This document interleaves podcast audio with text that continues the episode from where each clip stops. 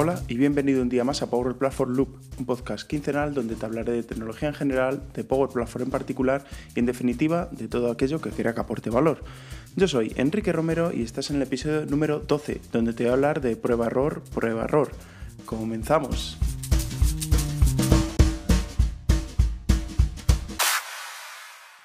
Te habrás llamado la atención y no es para menos el título de este podcast eh, bueno, también es un poco para dejar a la imaginación eh, de qué narices te voy a hablar, ¿no? Eh, y ya que estás aquí y seguramente te quedes hasta el final, espero, ya te voy, a, adelantar que vamos a hablar de testing. sobre todo el testing es importante, mm, no solo hemos aplicarlo, ¿no? pocos proyectos he visto yo donde se implante testing y se haga de una manera más o menos seria o se tome en serio sobre todo porque la plataforma que estamos es low code y al final, em, de alguna forma, no está tan interiorizado como en, otras, en otros desarrollos, ¿no? Por ejemplo, alguien que haga una aplicación .NET pura y dura tiene más interiorizado que tiene que probar. Nosotros, como ya partimos de una base, creemos que no debemos probar y creemos que todo va a salir bien y que es sencillo cambiarlo, ¿no? Eh, no es así, yo no estoy nada de acuerdo, eh, creo que siempre hay que probar las cosas y hay que lanzarlas y sobre todo porque, bueno, yo he tenido una serie de cambios este año, ya estoy planteando un episodio si contarlo o no, pero básicamente eh, tengo una aplicación que es posible que suba a la App Source eh, de aquí un tiempo o no lo suba, no lo sé. aquí sí que quiero implantar, es una model driven, aquí sí que quiero implantar pues todo el tema de testing, ¿no? Porque al final me parece lo suficientemente serio como que para subirlo a la App Store, eh, bueno, la App Source o como se llame, lo de Microsoft, eh, para subirlo ahí me parece lo suficientemente serio de que alguien va a pagar por ello y por supuesto pues hay que dar una cierta calidad, ¿no? Entonces, bueno, pues eh, es importante tanto en Model Driven como en Canvas probarlo todo. en, en Model Driven te voy a hablar ahora de unas cuantas herramientas que te pueden ayudar. Y en las Canvas tenemos su test estudio que, nos ayuda a probar que todo va perfecto, ¿no? ¿Y por qué este capítulo ahora? Pues por dos razones. Uno, eh, porque el anterior capítulo ya iba de algo de ALM, algo tan básico o tan importante como considero yo, eh, como son las capas de la solución, las malditas capas de la solución, dicho con rabia, ¿no? Y dicho desde el odio, eh, desde el odio con amor, ¿no? Eh, bueno, pues al final también esto es algo de ALM, es un término más de ALM, que es el testing unitario. Y luego también por algo que me ha pasado esta semana, que es curioso, eh, os voy a poner un poco en contexto el, uso de, el caso de uso que, me ocurrió. Y, bueno, resulta que tengo una tabla que está vinculada con una, librería de SharePoint, ¿no? Eh, esta tabla tiene un nombre y los documentos asociados a esta librería o sea, asociados a este registro, perdón, en la librería de SharePoint, tienen ese nombre incluido. Entonces, ¿qué quería el cliente? Que cuando yo cambiara el nombre en el registro, cambiara el nombre de, los documentos. Tan sencillo como un Power Automate que cuando cambie el nombre de ese registro, eh, pues cambia el nombre de los documentos, reemplaza ese nombre. Es mm, a priori sencillo, ¿no? ¿Qué pasa? Que yo lo probé. Eh, bueno, una cosa, una buena práctica que suele ser probarlo, ¿vale? No solo que lo pruebes tú, el que lo hace. Y en este caso lo hicimos y yo lo agradezco que, la otra persona que estaba al otro lado que me mandó ese trabajo también lo probó y pudo sacar un par de defectos que había. Eh, estupendo, lo arreglamos, subimos a producción. Vale, en principio yo tenía planificado en la estimación pues cerca de media hora, una hora más o menos de eh, para, desplegar ¿no? y implantarlo. Estaba todo probado, todo iba bien, era sencillo el flujo. Bien, imaginaos el final, ¿no? O sea, quiere decir, si, no, si fuera un final feliz, no lo estaría contando. Pero bueno, luego lo desplegué, lo fui a probar en producción, una prueba rápida, y digo, esto no funciona, no cambia el valor. Em, bueno, resulta que, que después de dos horas y pues imaginas en una implantación, ¿no? Eh, además íbamos con retraso con algunas tareas. Eh, yo ya estaba, no tenía una gran presión, pero sí que es verdad que yo soy muy exigente, me gusta tener las cosas. Eh, y bueno, al final, ¿qué era? Pues que básicamente cuando yo en el flujo, cuando se empieza a ejecutar, lo que hace es, lo primero, la primera acción, listar todos los archivos que hay en el fichero que le indico y después cambiarle el nombre, ¿vale? Eh, el problema es que al listar los ficheros había tantísimos ficheros en, la, en, ese, en esa biblioteca de SharePoint que solo me traía los 500 primeros. Y en los 500 primeros da la casualidad de que yo, aunque tenía puesto un filtro, de que me filtrara por cierta carpeta, no lo hacía. Eh, porque solo captaba los 500 primeros según el criterio de SharePoint, porque así es tan majo. Y esto es un. Bueno, pues es una. Iba a decir una palabra muy fea, pero es. Eh, bueno, pues era un problema, ¿no? En ese momento. y bueno, por suerte me di cuenta de que era la paginación, eh, lo solucioné, tengo pendiente todavía de solucionarlo del todo. Pero este es un buen caso de uso para decir, mira, lo he probado bien, lo hemos probado, ha habido otra persona por detrás que lo ha probado y aún así sigue fallando que no significa que no lo haya probado. Es decir, que mm, yo ahora si fuera cliente me pondría un poco más comprensivo que muchos otros clientes o muchos otros jefes que he tenido, ¿no? No han sido tan comprensivos frente al error. Y no es que me esté justificando, mm, ni mucho menos, eh, porque al final cuando se hace un mal trabajo hay que reconocerlo, pero cuando tú crees que has hecho todo eh, alineado, que has probado todo y sigue fallando, ya eh, la situación se ensaña contigo, ¿no? Y esto es debido a que nosotros tenemos una copia de producción en desarrollo y puede estar muy bonito, pero al final, eh, en este caso, ha sido la volumetría de datos que tenemos en producción el factor diferencial y lo que ha hecho que una cosa se comporte de otro modo, ¿no? De lo que no esperaba, aún así, aunque lo haya probado. Eh, yo si fuera en este caso un jefe, ¿no? Eh, habría analizado la situación, habría entendido y habría dicho, vale, no pasa nada, arreglamos, Mm, seguimos iterando y, que al final es dar el valor correspondiente al cliente con la calidad adecuada, ¿no? Bueno, mm, esto es un ejemplo de, lo he probado bien, he hecho todos los pasos bien y aún así sigue fallando, ¿no? Eh, cuando es cuestión de decir a alguien, oye, mira, es que he arrancado eh, la aplicación ¿no? y nada más arrancar me sale un, error enorme. Eso quiere decir que ni siquiera lo has probado. Y eso sí que es razón para echar una bronca, ¿no? Que un jefe te eche una bronca. Pero en este caso no lo vería muy justo y seguramente, bueno, se puede debatir, ¿no? Eh, para los temas de testing, ¿vale? Vamos a ir un poco más, esta segunda parte un poco más teórica, la primera ha sido más personal y esta segunda vamos a ir más a la teoría de qué debemos hacer para, para testear un sistema, tanto Canvas como Model Driven, como eh, lo que sea, ¿no? Cualquier sistema vale, pero yo me voy a centrar obviamente en Power Platform, que es lo que nos interesa. Lo primero es definir un alcance, es decir, hasta dónde vamos a probar, hasta qué detalle vamos a probar, ¿vale? Porque mm, no sé si te ha pasado que has empezado a hacer test unitarios o has empezado a hacer algo, ¿no? Eh, de testing y has visto que, después de que desmantelas un poco sigue apareciendo más y, nunca puedes parar de testear, ¿vale? Porque siempre hay cosas que probar y, y si esto lo cambias aquí y esto ahora lo pones, o sea, hay miles de casos, entonces es importante definir un alcance, hasta dónde vamos a probar el testeo, hasta dónde llega. Eh, que luego vemos que siguen saliendo bugs, ampliamos ese alcance, ¿no? Pero es importante definir un objetivo, ¿vale?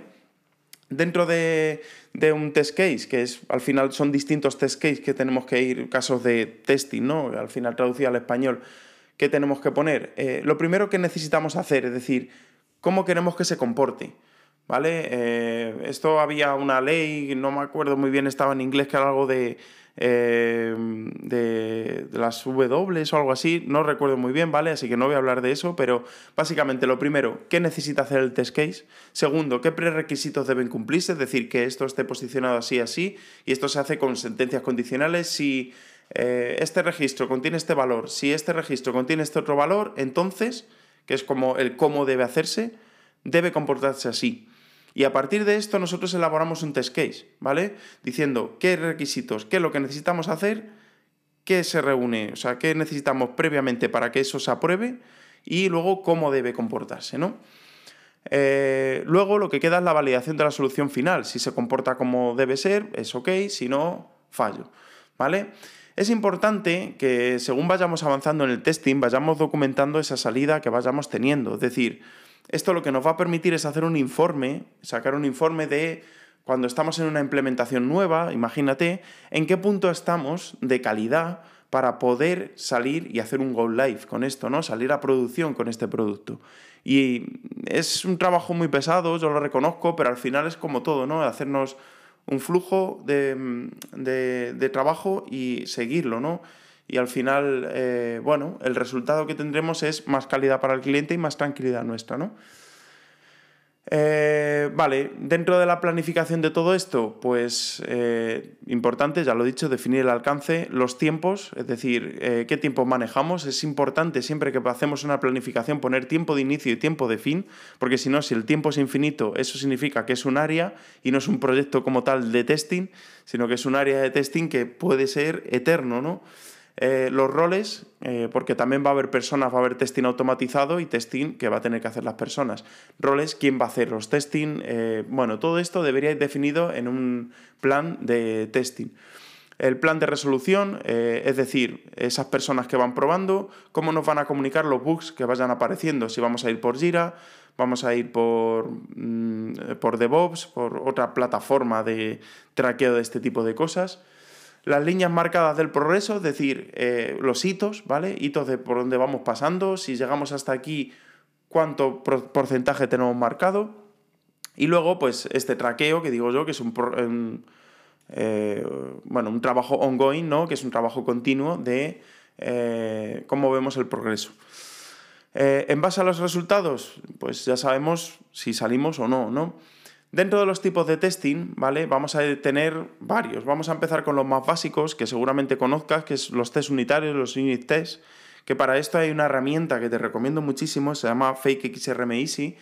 Eh, la conozco desde hace mucho tiempo, la he usado mucho, eh, la lleva un chico español que se llama Jordi Montaña em, y es maravillosa. O sea, esto lo que hace, para que te des cuenta, lo, lo haces por código en Visual Studio, ¿vale?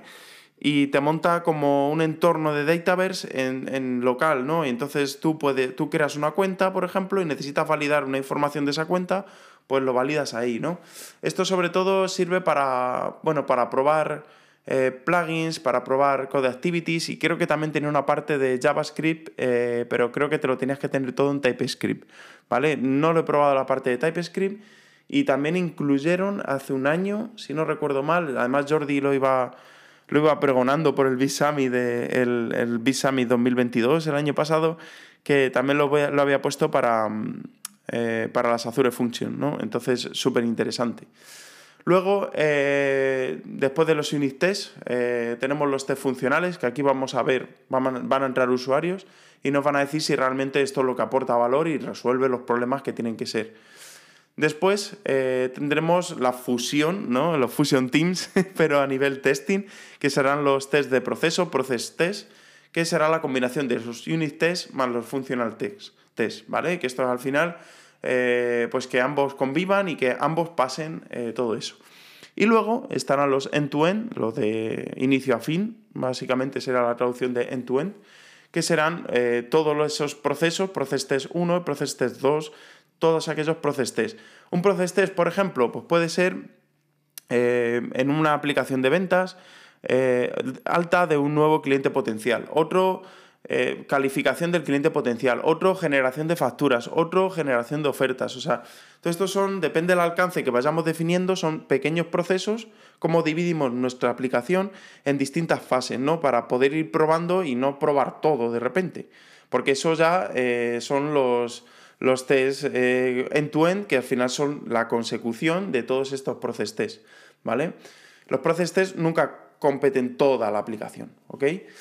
Después están los performance, performance tests, que aquí da para otro podcast eh, y ya llevamos unos 14 minutos más o menos, entonces los performance tests básicamente cuando estamos con una gran volumetría de datos, eh, con esto nos indica si realmente la aplicación va a responder como esperamos, ¿no? Con esa cantidad de datos que nosotros queremos y al final es cargar datos como si fueran producción y meterle caña ¿no? al entorno.